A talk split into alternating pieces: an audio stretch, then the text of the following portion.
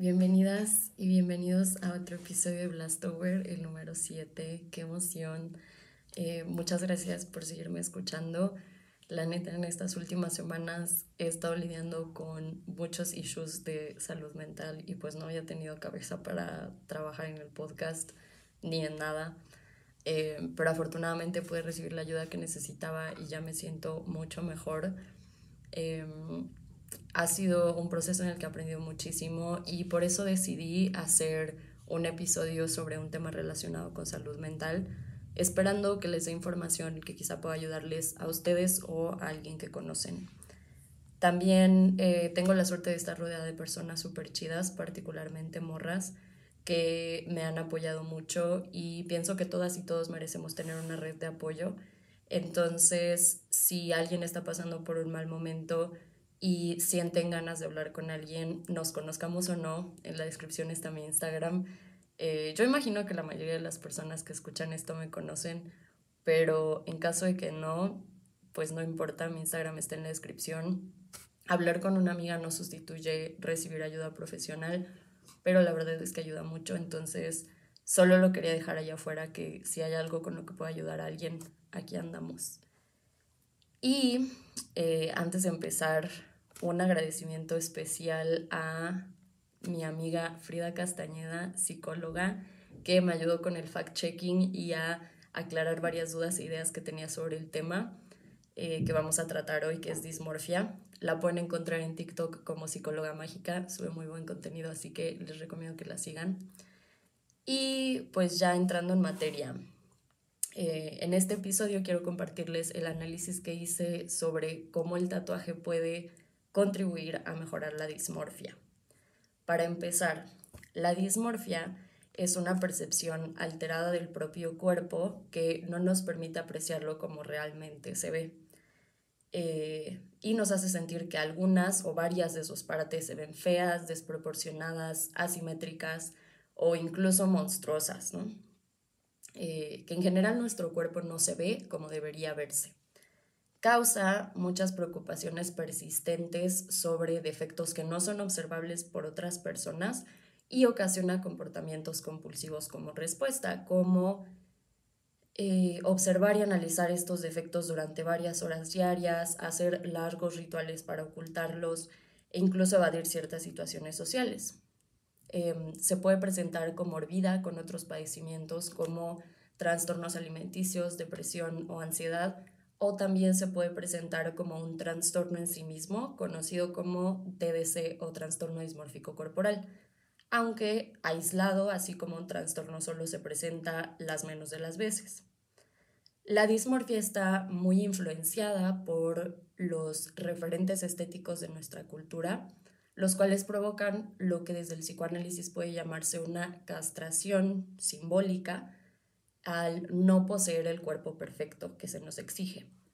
Se presenta sobre todo en la adolescencia, que sabemos es una etapa en la que ocurren muchos cambios a nivel fisiológico y psíquico.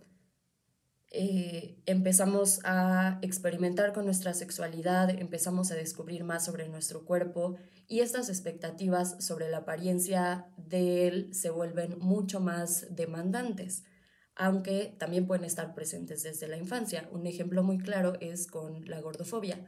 Las personas que son gordas desde la infancia eh, suelen presentar, más bien experimentar desde ese momento eh, comentarios ofensivos, bullying, discriminación, etc. Eh, hay relativamente poco investigado sobre dismorfia si lo comparamos con la información que existe, por ejemplo, sobre depresión o trastornos alimenticios, etc pero las investigaciones que existen hasta la fecha indican que es usualmente infradiagnosticada, ya que las personas que la padecen suelen ocultar los síntomas por vergüenza y recurrir a otras formas de manejarlos, como cirugía cosmética, tratamientos dermatológicos, tratamientos dentales, etc.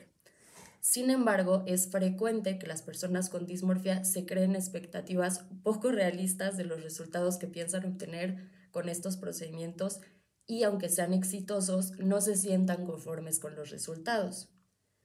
Los tratamientos que hasta ahora han tenido éxito tratando la, dismorfia son medicación psiquiátrica, terapia cognitivo-conductual, psicoanálisis y psicoeducación, dirigida tanto al paciente o la paciente como a su familia. Eh, la psicoeducación consiste como en básicamente informar sobre, sobre el problema, qué es la dismorfia, cómo se puede tratar, qué la ocasiona, qué la detona, etc. Ahora, podríamos decir que es normal que todas y todos tengamos inseguridades sobre nuestra apariencia, consecuencia de los estándares de belleza que existen en la sociedad y que esto nos provoque en mayor o menor medida dismorfia. Dado que no escuchamos mucho sobre el tema, podemos estarla padeciendo sin saberlo y, como les decía, es común recurrir a prácticas distintas a los tratamientos psicológicos o psiquiátricos disponibles para contener estos pensamientos intrusivos que ocasiona. Por ejemplo, yo estoy en este momento terminando un tratamiento para el acné que eh, ha sido bastante fuerte. He tenido que tomar una pastilla diaria durante todo este tiempo y la verdad es que ha sido un tratamiento bastante agresivo con mi cuerpo. Quizás si hace un año yo hubiera tenido más información sobre dismorfia, pude haber tratado esto con terapia, que el acné también es un asunto de salud de la piel. Entonces, eh, pues es difícil saber hasta qué punto terapia hubiera sido suficiente, pero eh, bueno, ahora que gracias al tratamiento mi acné ha casi desaparecido, la dismorfia también ha desaparecido. Em, esto no quiere decir que en casos como el mío sea preferible un tratamiento dermatológico a atención psicológica, porque yo no creo haber desarrollado ningún punto dismorfia demasiado grave eh, y a mí me ayudó, a pesar de que en este punto tengo eh, bastantes cicatrices y manchitas, consecuencia del acné, eh, la verdad es que no me afecta demasiado, pero si yo tuviera TDC o si tuviera un caso más grave de dismorfia, probablemente no estaría satisfecha con el resultado que obtuve después del tratamiento. El disclaimer aquí es entonces, la salud mental tiene que atenderse con profesionales de la salud mental y eso nada lo puede sustituir. Dicho esto, y considerando que existen prácticas que pueden ayudarnos a contener la dismorfia, pueden ser las modificaciones corporales y en particular el tatuaje una estrategia que contribuya en este sentido. Mi hipótesis es que sí. No existen investigaciones que se centren en, analizar específicamente la relación entre dismorfia y tatuaje, lo más cercano que he encontrado es sobre cirugía estética, pero las intervenciones de este tipo, los tatuajes, las perfos y otras formas de body mod tienen muchas similitudes. Por lo tanto, considero que los resultados de estas investigaciones pueden pensarse hacia el tatuaje también. Entonces, ¿qué se ha encontrado sobre cirugía estética y sus efectos posteriores?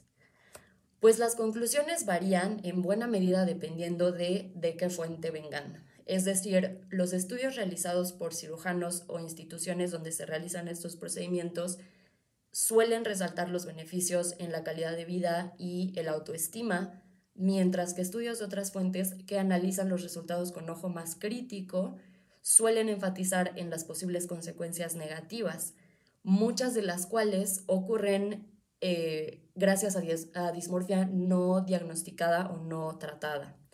Sin embargo, en general coinciden en que si no se trata de un TDC o un caso de dismorfia muy grave, una cirugía estética exitosa puede disminuir niveles de depresión, subir la autoestima y mejorar la calidad de vida de los y las pacientes.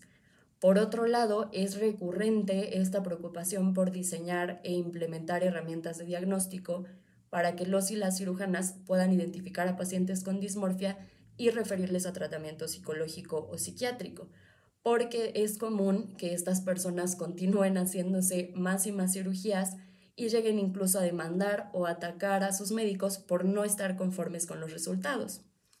Yo opino que, como hablando de cualquier otro tema, es bueno tener diversidad de opiniones y de análisis, obviamente bien fundamentados, eh, y yo no me pongo en ninguno de los dos extremos porque cada quien afronta sus problemas con las herramientas que tiene y considerando que hay poca información sobre la dismorfia para la gente de a pie y que la salud mental en México, como en muchas otras partes del mundo, eh, es un privilegio más que un derecho, Pienso que decir que la cirugía cosmética y otras modificaciones como el tatuaje están bien o están mal es simplificar un fenómeno que en realidad es muy complejo.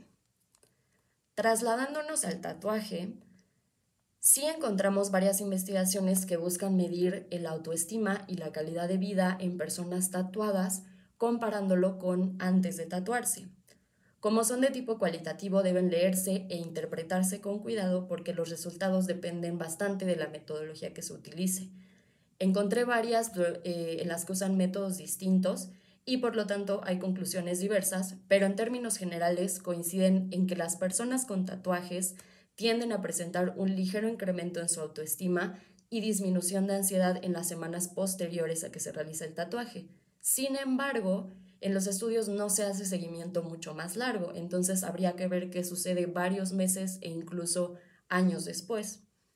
En un estudio en particular señalan que las personas después de experimentar esta mejoría consideran eh, hacerse otro tatuaje en el futuro, lo cual tiene sentido porque muchas y muchos nos, pasa que una vez que nos hacemos un tatuaje eh, ya no paramos. Eh, esto, claro que se podría patologizar si eso se busca, tratar de encontrar TDC en personas que se llenan el cuerpo de tatuajes o algo similar, pero es que desde esa mirada, pues casi cualquier cosa que hagamos se puede patologizar. Lo interesante del tatuaje, y por lo cual yo considero que es de ayuda en casos de dismorfia no muy grave, es lo siguiente, que son tres puntos. El primero es que nos es muy accesible actualmente por las tecnologías con las que contamos. El tatuaje se está popularizando y profesionalizando a un ritmo muy acelerado, entonces cada vez es más fácil tener acceso a tatuajes de muy buena calidad. Existen cada vez más estilos y técnicas que nos permiten tener verdaderas obras de arte en la piel, que favorezcan las formas del cuerpo o quizá oculten detalles que no nos gustan como cicatrices o marcas. Por otro lado, también tenemos nuevas tecnologías y técnicas para remover, cubrir o corregir tatuajes que no nos gustan, como el láser, el cover-up, el blackout, el blastover, etc. Entonces, si hay alguna parte de nuestro cuerpo que no nos guste hoy en día, a diferencia de otros momentos de la historia, el tatuaje nos brinda una gran variedad de recursos para modificar, ocultar o embellecer ese defecto que percibimos. Un ejemplo padrísimo es cuando las mujeres que han tenido cáncer y les han tenido que amputar uno o ambos senos, se les hacen eh, tatuajes de pezones realistas, flores, ornamentos o cualquier cosa para que ellas se sientan mejor con la apariencia de su pecho. Otra cosa que también se relaciona con la profesionalización del tatuaje es que se le empieza a tatuar, eh, perdón, a tratar como un arte. En consecuencia, habemos personas a las que nos gusta pensar en nuestros tatuajes como una colección y el arte, en cualquiera de sus formas, nos permite canalizar, elaborar y expresar lo que está en nuestro inconsciente. ¿Qué es lo que pasa, por ejemplo, con la música? Yo cuando ando en modo sad y quiero tirarme a la depresión, escucho la canción del Morty Malvado de Blonde Redhead, que es una muy buena canción, de hecho. Y cuando ando como en mood de activarme y motivarme, mi rola es Level Up de Ciara, 10 de 10. Y pues cada quien tiene sus canciones, sus películas, poemas que le gusta leer cuando está en un cierto estado de ánimo y quiere conectar con sus emociones, ya sea consciente o inconscientemente. Pienso que con el tatuaje pasa algo similar. Las cosas que nos tatuamos no son casuales y reflejan algo de nuestra subjetividad. Otra cosa es que el tatuaje en general es una práctica que contribuye a la contención y reforzamiento de la identidad. En los episodios de psicoanálisis hablo sobre eso a fondo, entonces no voy a profundizar demasiado ahorita, pero básicamente cuando tenemos algún problema en la constitución de nuestro yo, dado que la piel es el borde donde terminamos nosotros y empieza el afuera, las prácticas de modificación de la piel pueden contribuir a una delimitación más clara de ese borde y en consecuencia de quiénes somos. En tercer lugar, pienso que el tatuaje puede ayudarnos en el sentido de que nos da estabilidad. ¿De qué estoy hablando? Sigmund Bauman fue un sociólogo polaco que de hecho falleció hace no mucho en 2017, que propuso el concepto de modernidad líquida. Lo que dice es que en nuestros tiempos vivimos en una constante incertidumbre porque todo se transforma muy rápido y es muy inestable, de ahí la metáfora del agua. Este concepto se ha reinterpretado llegando al punto en que se habla de sociedad gaseosa que va incluso más allá de lo líquido. Antes, los vínculos interpersonales eran sólidos. El ejemplo más claro es el matrimonio y ahora son frágiles. No buscamos establecer relaciones fuertes y profundas, sino más bien conexiones de las que nos podamos deshacer con facilidad cuando ya no nos sean convenientes. Y esto no se refiere solo a relaciones amorosas o de amistad, sino también puede verse en nuestros empleos, nuestra vivienda, eh, el fast fashion, el contenido que consumimos en redes sociales, la música, el cine, etc. Para nosotros ya nada es para siempre, no tenemos la certeza de absolutamente nada porque todo está en constante cambio. Entonces se me hace padrísimo del tatuaje su permanencia, porque según las tendencias podemos cambiar nuestro corte de cabello, la ropa que usamos, cómo nos maquillamos, podemos incluso cambiar nuestras perforaciones, pero los tatuajes son permanentes. Y aquí es cuando me voy a poner ultra romántica y les voy a abrir mi corazoncito. Hace algunos meses estaba pensando justamente en esto y me llegó la idea, yo como persona con pedos de abandono, de que tengo una especie de relación con cada uno de mis tatuajes y personas, mascotas, lugares, experiencias van a ir y venir, pero son mis tatuajes los que van a estar conmigo siempre. Y la neta es que solo formular esa idea me hace sentir acompañada, independientemente de la carga simbólica que le imprimo a cada tatuaje o qué tanto me gusta. Mis tatuajes son una de las pocas cosas que tengo la certidumbre de que no van a cambiar y son sólidas en ese sentido. Dentro de todo el caos que es vivir en 2022, mis tatuajes me dan certidumbre, solidez y permanencia, lo cual incide mucho en mi confianza, en mi autoestima y en mi calidad de vida. Hablando sobre este tema con amigas y amigos, coincidimos en que si en otros momentos hemos experimentado dismorfia porque ciertas partes de nuestro cuerpo no nos gustan, a pesar de que sean perfectamente normales y nadie note nada raro, tatuarnos nos ha sido muy útil para dejar de sentir vergüenza y atrevernos a mostrar estas partes por la satisfacción de mostrar los tatuajes, hasta un punto en el que nos acostumbramos y se siente normal. Yo, por ejemplo, tengo complejos con mis brazos porque siento que son demasiado largos. Y desde que me hice mi primer tatu en el brazo, me empecé a sentir con mucha más confianza para usar manga corta, blusas de tirantes y eventualmente crop tops también, que esto ya involucra enseñar parte de mi, de mi abdomen y mis costillas, pero es que los tatuajes me hacen sentir con una especie de investidura que se extiende por todo mi cuerpo. Mi amiga Meli me decía que para ella el tatuaje ha sido como una reinterpretación estética de ella misma y de su cuerpo. Y pienso que me ocurre algo similar. La imagen que tengo de mí misma con tatuajes es radicalmente distinta a la que tenía antes. Y esta imagen la percibo como más cercana a mí. Mi apariencia en este momento refleja mucho mejor quién pienso que soy.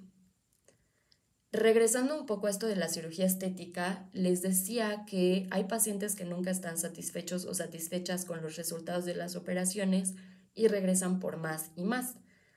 Con el tatuaje puede ocurrir también, y de nuevo voy a mencionar al Black Alien porque es el referente, pero hay muchísimas otras personas con ese nivel de modificación corporal, que no importa cuánto se tatúen, se perforen, se modifiquen, etc., parece que nunca es suficiente y lo llevan a niveles muy extremos lo cual es probablemente consecuencia de una dismorfia muy fuerte no atendida.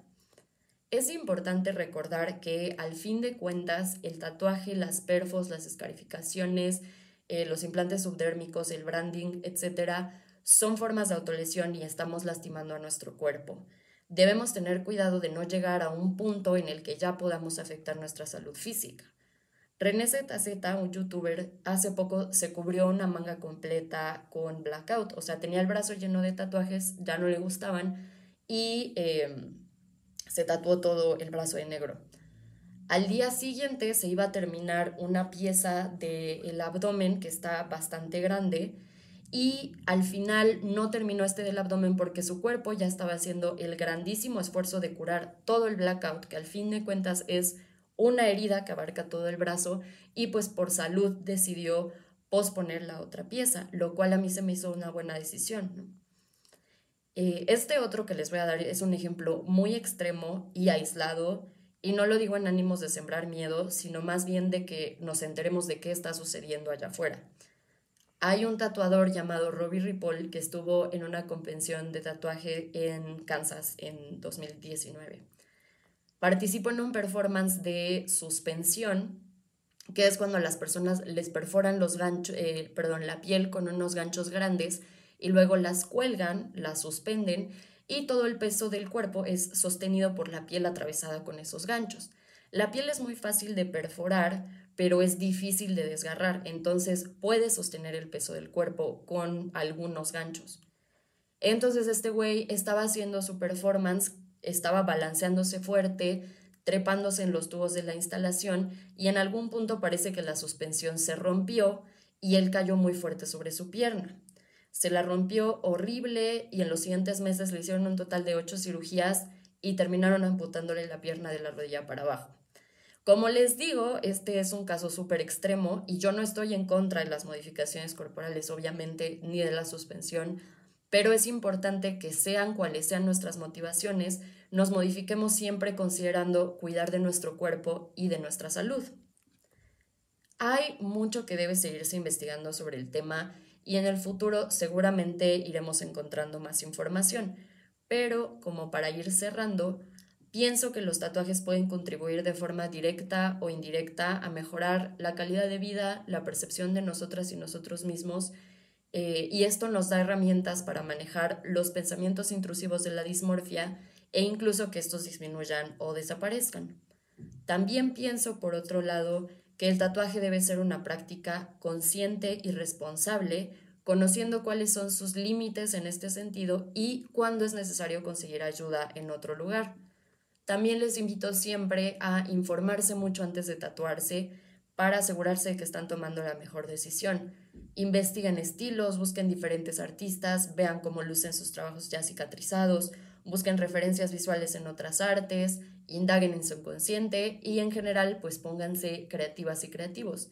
Si tienen o sospechan que tienen problemas de dismorfia, lo recomendable es siempre que busquen ayuda eh, profesional porque eso nada lo puede sustituir, pero existen prácticas como estas que en conjunto tienen el potencial de hacernos sentir mucho mejor con nuestra imagen. Y pues eso es todo por este episodio. Si llegaron hasta aquí, muchísimas gracias por escuchar. Me ayudan un buen si comparten en sus historias o le mandan el podcast a alguien a quien podría interesarle. Todas las referencias que consulté, el Instagram, perdón, el TikTok de Frida y mi Instagram se los dejo en la descripción del podcast y nos escuchamos en el siguiente episodio.